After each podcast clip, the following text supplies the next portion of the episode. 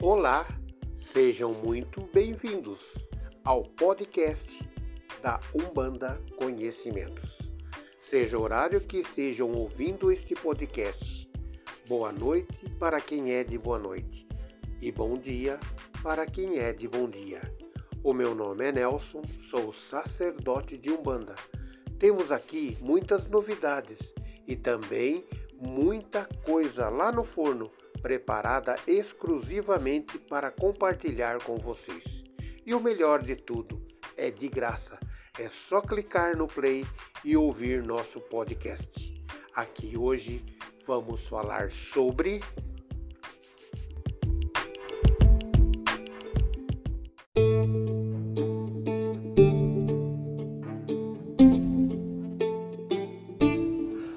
orixás cósmicos e universais. A polêmica acerca das sete linhas de Umbanda é muito grande. Existem divergências e cada um acaba por entender a sua maneira. O número 7 é um número muito forte e talvez dos simbolismos religiosos um dos mais conhecidos.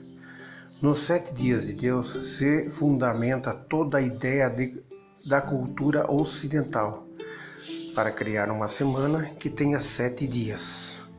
Como nada é por acaso, é um período ideal para você trabalhar e dentro deste período de sete dias está prevista uma pausa para descanso. Por isso temos o final de semana. A missa aos domingos é uma tradição católica e é uma pausa na semana. Para o judeu, a pausa é os sábados. E para nós umbandistas, nós temos na Umbanda também o simbolismo do número 7, mas isto é muito mais explorado dentro da Umbanda, porque toda Umbanda gira e está fundamentada em torno das sete linhas de Umbanda, sete vibrações de Umbanda. Como é que e como e quando surgiu a ideia de sete linhas de Umbanda?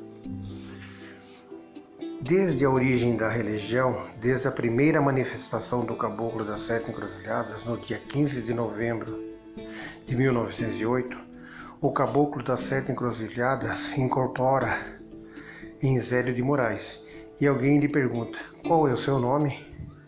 E ele responde: Se é preciso que eu tenha um nome, me chame de Caboclo das Sete Encruzilhadas, porque não haverá caminhos fechados para mim. Naquele momento, o caboclo das sete encruzilhadas já está dando a entender, de forma subjetiva, mas muito clara, que sete são os caminhos para chegar até Deus, porque o objetivo do caboclo é religioso. Então, os seus caminhos são os caminhos que chegam a Deus. Sete são os caminhos para chegar a Deus, e não haverá caminhos fechados para ele. Ele já está dizendo que trabalha nas sete vibrações, nos sete campos, nas, nos sete elementos, nas sete forças, nos sete poderes. Sete são os caminhos para chegar a Deus. As sete encruzilhadas da vida de um ser humano são as encruzilhadas dos sete sentidos da vida. As sete encruzilhadas que são da fé, do amor, do conhecimento, da justiça, da lei, da evolução e da geração. Essas são as nossas sete encruzilhadas, as encruzilhadas da vida, nos sete sentidos que ela possui. Naquele momento, o caboclo das sete encruzilhadas dá a letra e a partir dali surge a primeira tenda de Umbanda de Zélio de Moraes. Vai trabalhando dentro de um contexto de sete linhas e sete vibrações, a partir de Pai Antônio preto velho que trabalhou com Zélio. É trazido aos poucos o conceito de orixá. Então são trabalhados os orixás e trabalhando na força dos orixás surge um sincretismo dos orixás com os santos católicos. Exélio de Moraes começa então a entender que o trabalho em nome de Deus, na força dos orixás, é um trabalho que tem sete campos de atuação. Pai Ronaldo Linares presidente da Federação Bandista da Grande ABC, responsável pelo Santuário Nacional de Umbanda, que conviveu com o Zélio de Moraes, diz que perguntou ao Zélio: O que são as sete linhas de Umbanda? A Umbanda, nessa época, já tinha 64 anos, quando o Zélio respondeu que as pessoas não haviam entendido muito bem o que eram as sete linhas de Umbanda. E o Zélio de Moraes disse a pai Ronaldo Linares: Imagine um prisma, todo mundo se lembra que é um prisma. Uma pedra de vidro formando um triângulo. Imagine a luz solar que bate ao lado de um prisma e do outro lado saem sete cores do arco-íris. Afirmou Zélio de Moraes para pai Ronaldo. Isto são as sete linhas de Umbanda.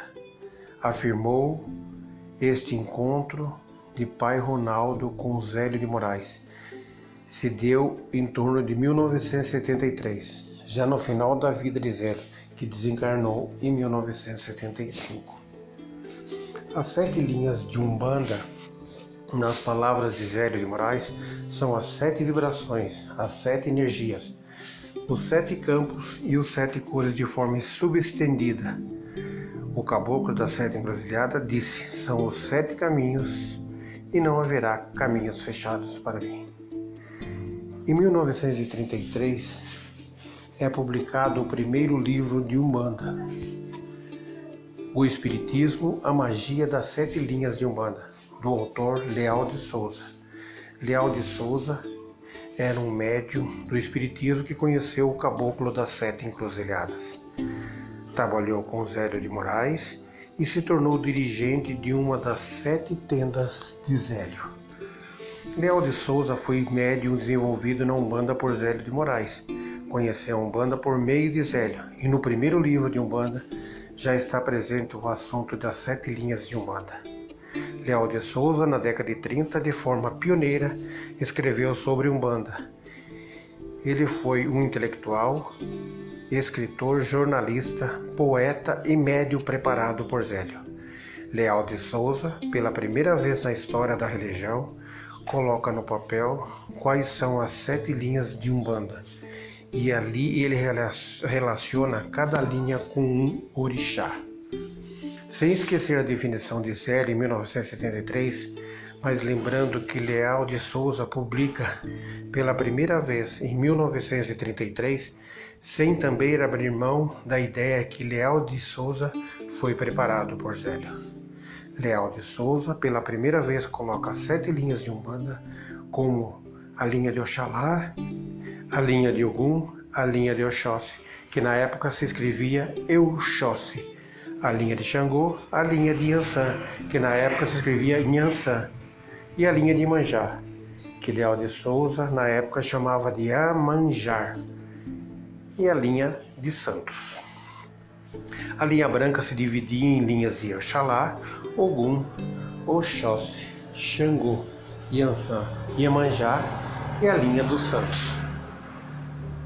Oposto à linha branca, ou do lado da linha branca, ou além da linha branca, havia a linha negra. Então ele considerava que na linha branca estavam sete linhas relacionadas com os orixás e na linha negra estava os Exus. Conceito de Leal de Souza da linha dos Exus, saíam os espíritos que iam trabalhar na linha dos santos, que é a sétima linha. Temos aqui um esquema primeiro das sete linhas de Umbanda, apresentado por Leal de Souza. Quais são as sete linhas de Umbanda dentro da tenda Nossa Senhora da Piedade hoje em dia? As sete linhas de Umbanda dentro da tenda são as sete linhas que o caboclo das sete encruzilhadas trouxe. São as linhas de Oxalá, Ogum, Oxóssi, Xangô, Iansã, Iemanjá e linha de Exu. Então é exatamente o conceito de Leal de Souza, só que ao invés de chamar de linha de santo, chamam diretamente de linha de Exu. Porque são espíritos que, segundo Leal de Souza, vinha da linha negra, que é a linha de Exu. Com o passar do tempo, cada autor vai descrever as sete linhas de Umbanda de uma forma diferente. E é aí que fica a questão. É que surge o questionamento sobre quem está certo e quem está errado. Quem tem as sete linhas verdadeiras, quem tem as sete linhas falsas e que quais são, na realidade, as sete linhas de Umbanda. As sete linhas são as sete vibrações de Deus Cada autor e cada humanista dá de uma nomenclatura diferente. Sete linhas são as sete orixás, porque existe muito mais do que sete orixás. Cada autor e cada humanista dá uma nomenclatura diferente. Sete linhas não são sete orixás, porque existe muito mais que sete orixás. Por isso não podemos relacionar sete linhas de Umbanda com vários orixás diferentes. Por isto, um autor coloca este orixá, outro autor coloca outro orixá. Porque as sete linhas de Umbanda não são sete orixás. Sete linhas de Umbandas são as sete vibrações de Deus que têm relação com os nossos sete chakras, com as nossas sete vibrações. As sete linhas de Umbanda são os sete mistérios da criação. Relacionamos isto com os orixás apenas para ter um parâmetro, para ter uma referência. O orixá se assenta na linha, mas a linha não é o orixá. A linha é muito mais do que orixá. A linha é uma vibração divina e em cada linha podemos aceitar mais de um orixá podemos assentar aquele orixá que são de acordo com aquela vibração. Relembrando, Leal de Souza, que publicou em 1933 as sete linhas de Umbanda, é a partir do que aprendeu com Zélio de Moraes. Em 1939, seis anos depois, foi criada a primeira federação da Umbanda, por ordem do Caboclo das Sete Encruzilhadas, e o objetivo dessa federação foi realizar o primeiro Congresso Nacional de Umbanda em 1941. Nesse primeiro Congresso de Umbanda foi definido quais eram as sete linhas de Umbanda. Prevaleceram as sete linhas de Umbanda apresentado por Zélio Fernandino de Moraes e transcrita por Leal de Souza, com um único detalhe que ele chamou de linha de santo. A sétima linha da Umbanda, no primeiro congresso, foi chamado de linha das almas, e assim ficou definido na ocasião: linha de Oxalá, de Ogum, de Oxóssi, de Xangô, Iemanjá, Iansã e linha das almas. Para não se tornar tão cansativo, vamos deixar para a aula 2 e vamos continuar falando sobre orixás cósmicos e universais. Até a segunda aula, que Pai Xalá abençoe a todos.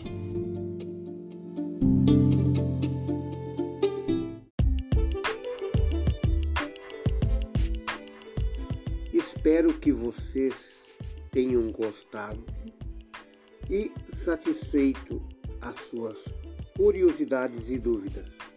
Espero vocês numa próxima oportunidade, aqui no podcast da Umbanda Conhecimentos. Que Pai Oxalá abençoe a todos. Gratidão. Axé.